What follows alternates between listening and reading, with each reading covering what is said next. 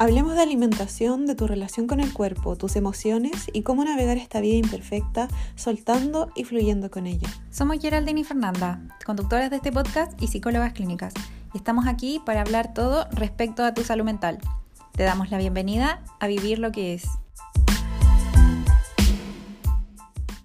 Hola, hola, esperamos que estén muy bien. Muchas gracias por acompañarnos un nuevo miércoles para hablar de un tema súper interesante que les vamos a introducir en un ratito más.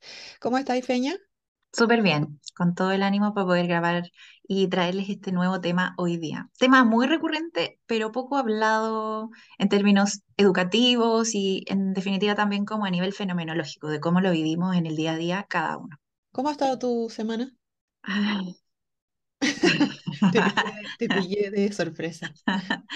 Eh, bien, comí humitas. Ah, la gran noticia.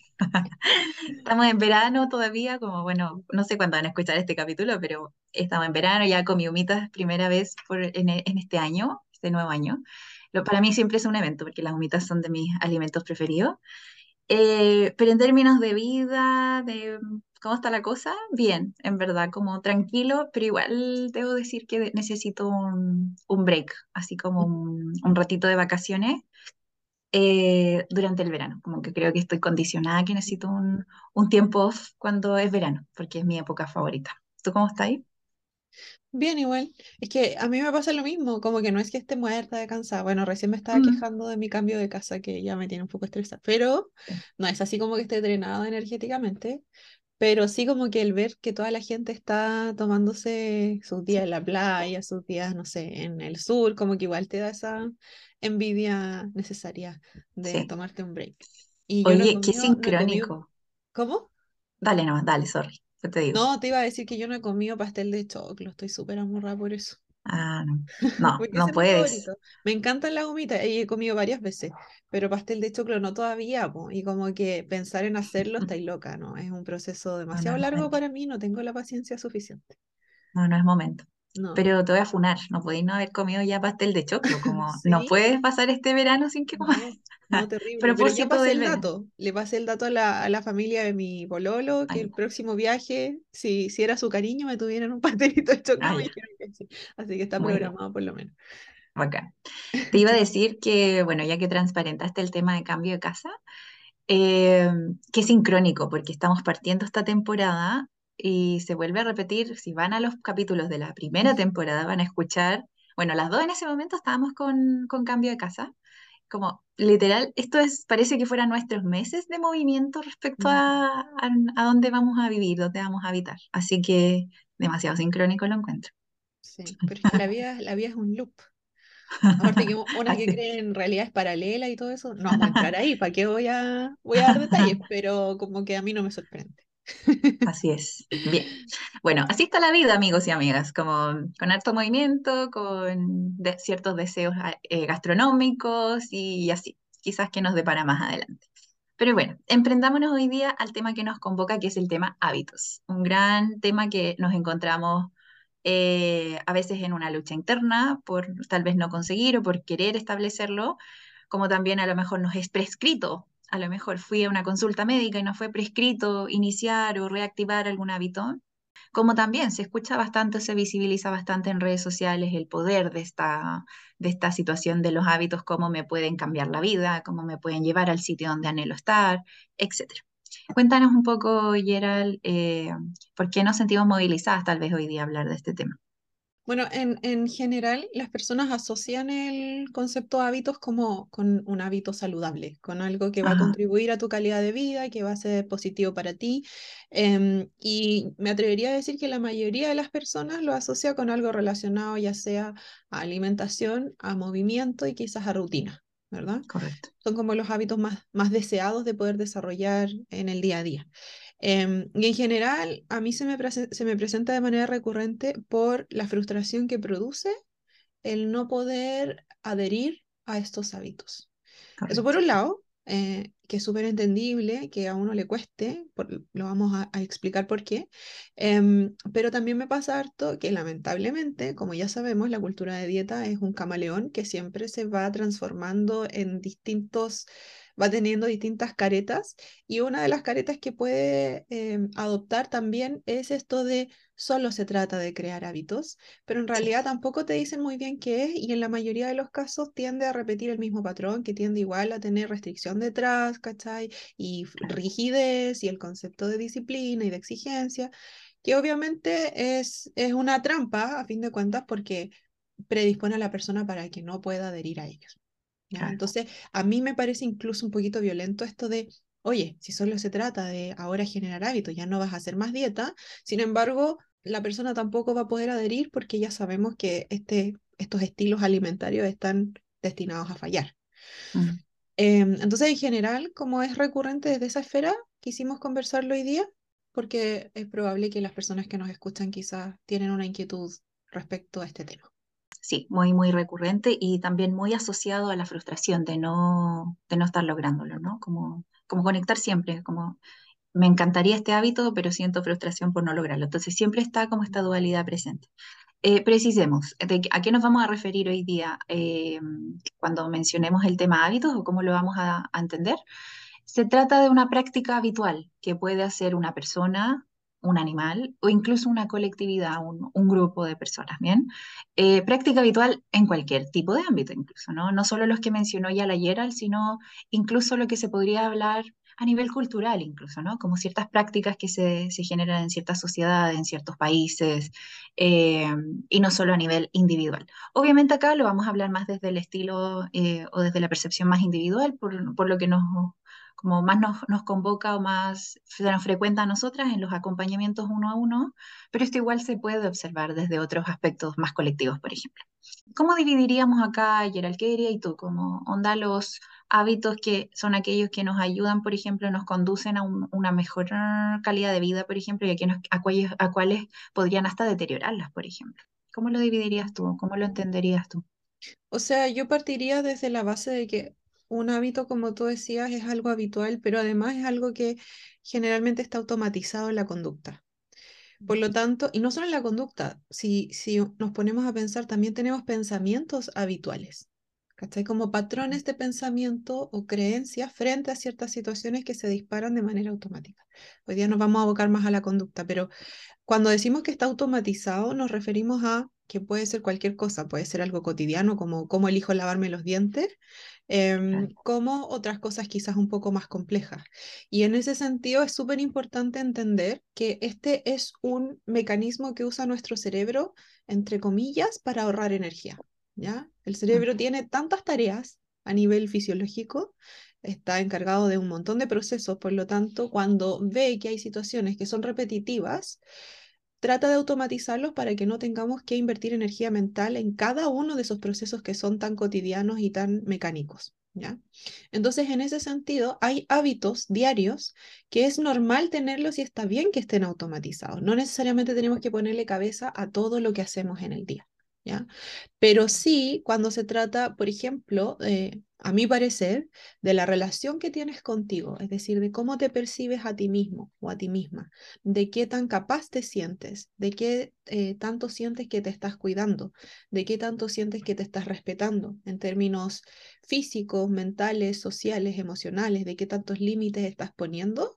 Siento que ahí ya estamos hablando de hábitos que sí impactan tu calidad de vida y si es que hay algunos que los tienes automatizados, como por ejemplo ponerle stop a la, eh, a la alarma en la mañana y quedarte media hora más en la cama, sabiendo que eso implica que no vas a alcanzar a desayunar y que tiene un montón de repercusiones en tu calidad de vida día a día, claramente ese es un hábito que quizás hay que intentar o reemplazar o corregir o suprimir e instalar uno nuevo para poder mejorar tu día a día. Y en ese sentido, sí son muy importantes porque quizás se ven como cosas súper básicas, tiene impacto en, en otras cosas, es como un efecto dominó, ¿cachai? Mm. Eh, por ejemplo, con la alimentación, pasa mucho que la alimentación cuando, entre comillas, no es consciente, sino que es más automática, de voy y me compré esto en el kiosco, por ejemplo, y luego voy y se me olvidó almorzar, y luego llego a la casa y, y me como un, un, pan con queso mientras estoy cocinando otra cosa, como una desconexión y más que nada actuar por piloto automático, ese, mm, entre comillas, mal hábito también genera culpa.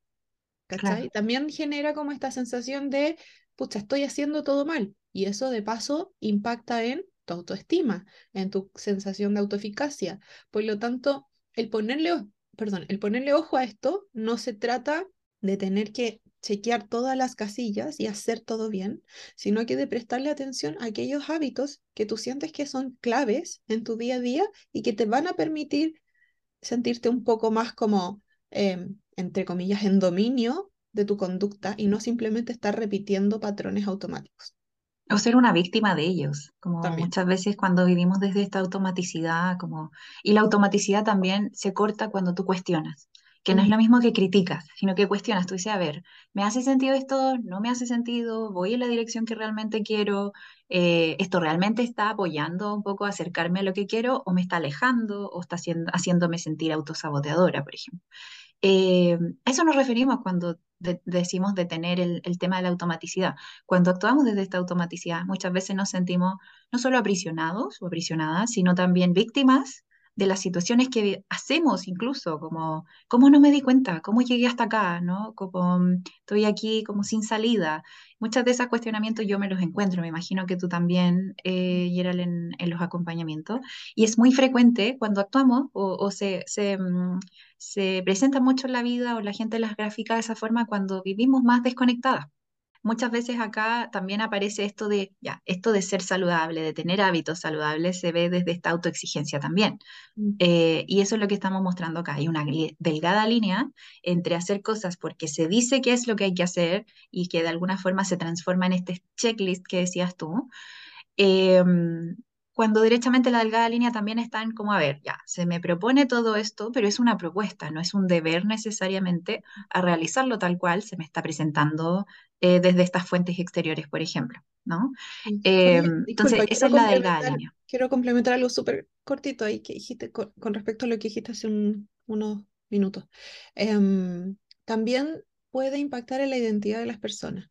Es decir, si yo funciono demasiado desde el automatismo, es muy común escuchar a las personas decir, es que yo soy flojo, es que yo soy ah. dejado, es que yo soy una persona que es impuntual, por ejemplo. Todo lo dejo votado, nada lo termino. Esta frase de yo soy así y por lo tanto asociándola como a algo rígido, ¿cachai? Em, es súper nocivo para el desarrollo personal, porque en el fondo lo que estamos viendo acá es que el cerebro está intentando ayudarnos, no está en nuestra contra, ¿cachai? Simplemente como tú decías, tenemos que tratar de introducir pasos intermedios de reflexión para ver si es que el, e, ese patrón tan automático nos sigue sirviendo o nos dejó de servir. Y si nos dejó de servir, entonces ahí tratamos de instalar nuevas conductas. Em, que al inicio van a tener que ser forzosas, o sea, van a tener que ser conscientes, van a tener que requerir planificación, ¿cachai? Eh, obviamente que no podemos lograr que se den de manera automática de un día para otro, pero que sí pueden tener un impacto en esto que hablábamos recién, en la identidad, en el cómo me percibo a mí misma, en el que también me siento en el día a día. Sí, totalmente. Eh, y aquí yo siempre les digo como, mira, pasa algo súper curioso cuando ya las personas llegan, ponte tú con nosotros, como ya, este es mi motivo de consulta, estos son los conflictos que tengo presente, eh, ya, vienen desde esta, un poco como esta narrativa que dices tú, desde autocastigo, de sentirme como ya identificado con, no lo logro, no es para mí, imposible que yo lo, lo vaya a hacer, por ejemplo, este, o instaure este hábito como también ya pasa que cuando empiezas a ver cambios, a lo mejor así es como, es que ahora tengo que ser la versión más saludable, ¿cachai? Como también me pasa que se pasan al otro extremo, desde esta rigidez que había antes, como a ver, tal vez no lo voy a lograr, a cuando ya veo que lo logro, tengo que lograrlo perfecto. Entonces también muchas veces parte del el tema de los hábitos, muchas veces se, se anexa como que fuera una relación directa con el, esta cosa perfeccionista también, cuando en realidad, y esto se transforma así como el intentar ser saludable, no te está dejando vivir, ¿cachai? Cuando ya te asfixia, cuando ya se transforma en persecutorio, y ahí nos estamos pasando a relacionarnos con, con los hábitos, con estas prácticas de cuidado, que podrían ser súper saludables a simple vista, pero el cómo te acercas a ello puede estar asfixiándote, puede estar persiguiéndote y puede estar incluso no teniendo el fin de cuidado que estabas buscando en un inicio. Entonces creo que es muy importante ver eso. A ver. Me encanta, no sé si la gente ha escuchado, quienes, quienes nos siguen han escuchado el, el, como la forma de planificar. Hay un sistema que se llama Bullet Journal. Yo lo amo, lo uso hace muchos años. Y es como muy, pero me- porque me encanta la papelería y todo ese tema, y bueno, y también las listas, para qué vamos a mentir. Y una de las cosas que se usa, que la gente que usa Bullet Journal tiende a hacer mucho, es como muchas gráficas y, y dibujos bonitos y como todo muy estético. Ujú, Y el año pasado estaba buscando inspiración en Pinterest, ¿cachai? Como de cosas que escribir en mi, en mi layout mensual. Y encontré un habit tracker, un tracker de hábitos. Y yo dije, qué cosa más maravillosa, ver con colores que también voy con mis hábitos, ¿cachai? Como que mi primer, Sí. porque soy Aries, bueno, no, acá estamos, no estamos hablando, no estamos hablando de astrología, pero dicen que los Aries son así. Yo encuentro que lo único que me describe a mí de Aries es eso, como esto del- de la impulsividad quizá un poco. Entonces lo vi y yo dije, "Ay, qué cosa más, más motivante, bacán. Hice mi tabla y no eran tantos hábitos, eran súper pocos, como cuatro, ponte tú. Y cosas que hago, que ya hago en el día a día, ¿cachai? Pasear al Mambaki, usar mi journal, como, ¿qué es lo que más fue? Tomar agua. Son cosas que literal hago Sí. todos los días. Empecé a usar la tabla, habían días en donde no hacía ciertas cosas y me empecé a angustiar por el simple hecho de ver gráficamente que no estaban De todos los colores. ¿Cachai? Entonces, Mm. eso que tú decías ahí delante, como la diferencia entre la autoexigencia y la autocompasión cuando se trata de esto, puede tener una línea incluso invisible, en donde no Sí. nos damos cuenta de que el querer hacer algo o el querer cambiar algo por una buena intención, cuando lo ponemos en este marco de rigidez y de exigencia, fácilmente nos puede sabotear, ¿cachai? Porque fíjate, yo puse cosas que ya hacía siempre, sin embargo, el solo hecho de ver que había, entre comillas, un día de fallo, me llevó a inconscientemente como empezar a soltar cosas y a sentir que estaba haciendo todo mal. Obviamente Mm. me duró menos de un mes el habit tracker, porque ¿para qué me a Sí. hacer eso a mí misma? Total. Oye, es muy buen ejemplo. Eh, de hecho, me acordé de estas botellas también, que hay, ¿cachado? Unas botellones gigantes que vienen como, dale, tú puedes, son las 7 m y dale con todo y tómate el litro, y no sé qué. Y eso genera una persecución gigante que al final hasta podí sobrehidratarte solo por cumplir con esa métrica. Entonces, sí, es muy, muy interesante esto de decir como porque mira, incluso tú puedes haber tenido muy buen hábito de ser, tener muy buena hidratación, como lo que decías tú, pero el solo hecho de chequear ya se siente persecutorio. Exacto. Onda, ya se, ese es como, ya solo el hecho de poder chequearlo de la lista, eh, ya, lo, ya le puso un estándar, como ya le puso una métrica con la cual deberías medirte. Y ya no se siente como que estoy conectada con cuánto en realidad mi organismo me ha pedido, por ejemplo, beber agua hoy día. Entonces, ahí está como esta línea está invisible, como dices tú, claro, como en desde donde yo me aproximo a integrar, mejorar, eliminar ciertos hábitos que yo esté practicando, quiera practicar o ya quiera dejar. Eh, y cacha que incluso súper curioso que eh, hay gente que se queja más desde el vicio, comillas, estoy haciendo onda como decir, quiero dejar de fumar o quiero dejar de ser tan sedentaria. Eh, como que eso lo tienen claro, pero no, no me dicen, por ejemplo, como el, eh, el qué sí quiero lograr, el qué sí quiero experimentar. Es muy difícil es- establecer el como qué sí quiero integrar, qué sí quiero construir, y siempre viene más anexado desde una queja. No logro esto, no me gusta esto otro, eh, no soy capaz de dejar de hacer esto. Eh, y muchas veces de alguna forma también eso es súper ilustrativo, no solo el trato que te das a ti mismo, sino también en dónde estás poniendo tu atención también, ¿cachai? Como desde dónde te, te posicionas más en tu día a día, cómo observas las cosas que haces. También tengo que preguntarme qué es lo que estoy dispuesta a hacer para lograr eso que quiero, ¿cachai? Y ahí siento que es importante que nosotros siempre lo conversamos, como preguntarte las razones, el por qué quieres este cambio. Tan- Mm, es tan importante preguntarte lo que sí quieres, lo que sí deseas en reemplazo de este hábito nocivo, ¿verdad? ¿Cómo te quieres sentir? Pero también preguntarte por qué te quieres sentir de esa manera, ¿cachai? Porque como tú decías, sobre todo con, con estilo de vida, está muy asociado esto de quiero hacer este cambio porque me dijeron que era lo correcto. mm, ¿cachai? sí. Y ahí también viene eh, haciendo este contraste entre cómo hacer cambios desde la autocompasión eh, versus la autoexigencia. Ahí también viene algo que yo veo muy recurrentemente, sobre todo ahora a inicio de año, que es, vale, quiero empezar a hacer ejercicio, entonces también voy a dejar de fumar, también voy a dejar de tomar, también voy a empezar a comer puras cosas saludables, entre comillas, también voy a terminar con mi ex, también voy a ponerle límite a mi mamá, ¿cachai? Como voy a empezar a caminar todas las tardes y yo los escucho Una y es locura. como colapso. colapso mental. O sea, piensa que estamos intentando optimizar el funcionamiento cerebral. Acá, además que tiene que ver con nuestra psiquis y con nuestras emociones, también estamos echando mano al funcionamiento cerebral. Y el cerebro es un órgano que tiene eh, un funcionamiento igual limitado, ¿cachai? Como no podemos abrirle tantas ventanas al navegador porque va a llegar un momento en el que colapsa. Y ahí eh, es súper importante que, que quienes nos escuchan sepan que hay algo en los estudios de hábitos que se llama hábitos clave. ¿Y los hábitos claves en qué consiste? En que cuando nosotros nos ponemos objetivos pequeños, concretos, pero que son significativos para mí, ¿por qué? Para esa pregunta, ¿verdad?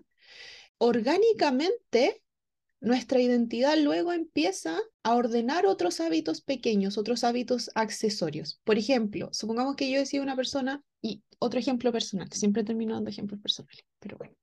Eh, supongamos que yo siempre he sido una persona eh, que ha deseado hacer actividad física y en paralelo quiero, no sé, mejorar otras cosas, pero me enfoco en, en la actividad física porque es algo que siento que me va a hacer muy bien y no sé qué.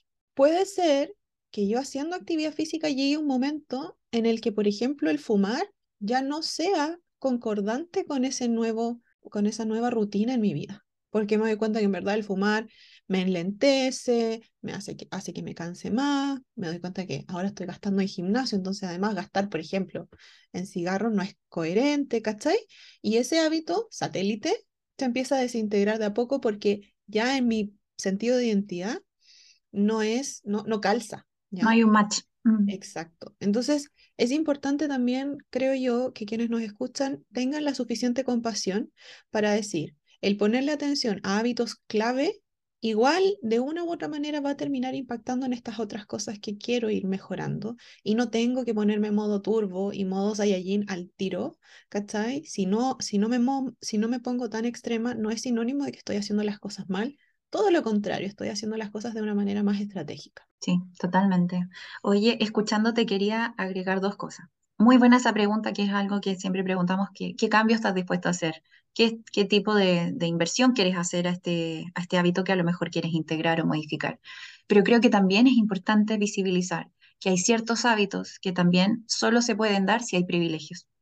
Mm, totalmente. Es decir, no podemos, y por eso entra aquí la autocompasión de nuevo, no podemos aspirar a tener hábitos así perfectos y ultra funcionales y que todo el tiempo puedo cumplirlos y si me lo propongo lo voy a lograr, porque para eso también hay que tener condiciones a nivel eh, sociales, a nivel eh, económicas, por ejemplo, a nivel de, de otros factores que incluso son más contextuales más que solo individuales, porque muchas veces se cae el error en decir, no, es que si tú te propusiste algo, depende de ti cumplirlo, ¿no? Como esta, este, este tipo de mindset que igual tiene cierta toxicidad de que, claro, yo soy la dueña de mi vida y como yo estoy a cargo de ella y todo lo que pasa en ella es responsabilidad mía, ¿no?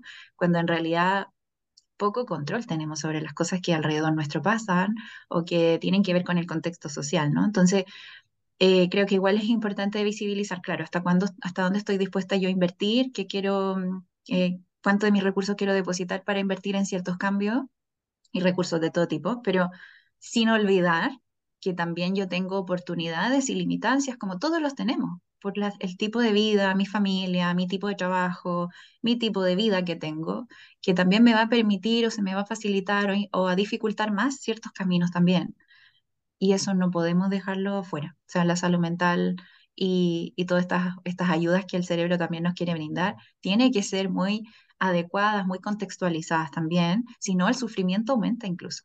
Em, y lo otro que te iba, que iba a decir, creo que el, el, la frase aquí es como el tema de los hábitos siempre es optimizar, no colapsar. Como esta es la línea, la línea de base. Em, ¿Qué dirías tú? El tema de hábitos, ¿es algo que se frecuenta, por ejemplo, en tus motivos de consulta? ¿Es algo que podría traerse a sesiones, por ejemplo, para trabajar con psicólogos, Gerald? O sea, generalmente no me lo traen como motivo de consulta propiamente tal, sino que así como pasa con muchas otras cosas, termina siendo como un subproducto de quizás otro motivo de consulta más macro o de un sufrimiento psicológico más, más como específico. Em, pero sí se puede, se puede revisar eh, si en tu caso solamente quieres abordar eso, eh, es factible hacerlo. Y siento que puede ser una muy buena instancia, por lo que hablábamos recién, lo vamos a repetir por última vez. Parte de desarrollar un hábito tiene mucho que ver con el qué lo vas, por qué, perdón, lo vas a hacer. Y eso en terapia puede ser súper clarificador, porque vas a tener otra persona que te está reflejando los motivos de por qué quieres emprender ese camino. Lo otro que te iba a decir es que mm, igual, porque un poquito para complementar lo que hablábamos hace un rato de la diferencia entre autocompasión y, y autoexigencia, es súper importante que acá tampoco confundamos la autocompasión con decir, oye, estoy intentando instalar este hábito, así que, pucha, si hay cinco días de la semana que no lo quiero hacer, ya como soy autocompasiva no lo hago, ¿cachai? No va a funcionar. Recuerden que acá estamos hablando de plasticidad neuronal, es decir, de que tu cerebro se habitúe a algo por repetición. Por lo tanto, la autocompasión es maravillosa para decidir qué hacer, cómo hacerlo pero también la autocompasión se trata de hacer cosas que a veces no queremos o nos son difíciles o nos dan miedo y hacerlas igual, así como lo hace una madre con un hijo, que yo siempre le pongo el mismo ejemplo a mi paciente. Cuando te dolía la muela cuando chico y tú le tenías un montón de miedo al dentista, tu mamá no te decía, pucha, como te da miedo, no te voy a llevar.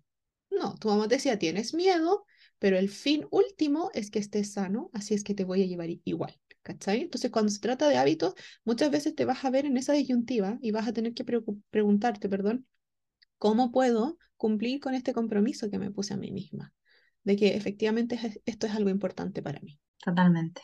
Em, como lo hemos dicho en otros capítulos del miedo y todo el asunto, como hazlo incluso con miedo, hazlo con un poco de resistencia también, como al fin y al cabo es no una, o sea, no al intentar una sola vez va a ser lo que va a hacer cambiar las cosas, es cuánto lo mantienes también al fin, al fin y al cabo lo que estás tratando de construir o experimentar, lo que va a dictaminar si se queda contigo o no en la vida, ¿no? Eh, bien, como ese era lo que tenía, era lo que teníamos planeado hoy día mostrarles, un poco más ilustrativo, eh, y mostrar un poco como desde la psicología también, como desde la psiquis, cómo se vive esta situación. Eres digno, digna de acompañar esta situación también en terapia, puedes dejarte acompañar por, por profesionales que puedan hacerte visibilizar cómo cortar automaticidad, cómo cuestionar realmente y desde la autenticidad y no desde esta autoexigencia ni autocastigo. Eh, y salir de esta trampa un poco desde el no soy saludable o no, no puedo serlo y también no logro validar lo que yo ya hago y que podría considerarse aspectos saludables que ya estás practicando. Creo que es una trampa bien, bien difícil de salir por sí mismo. Eh, porque muchas veces estamos nuestro, en nuestro equipo contrario, ¿no? Entonces, igual es importante tener un vínculo donde te muestren que y validen cosas que ya haces o que te acompañen mientras tratas de construir unas nuevas. Así que te agradecemos haber estado con nosotras hoy. Propónganos temas a lo mejor en el Instagram, en arroba vivir lo que es. Eh, y bueno, a la Yera la pueden encontrar en ps, eh, libremente.ps y a mí en ps.fernanda.mena. Que estén muy bien, un gran abrazo. Bonita semana.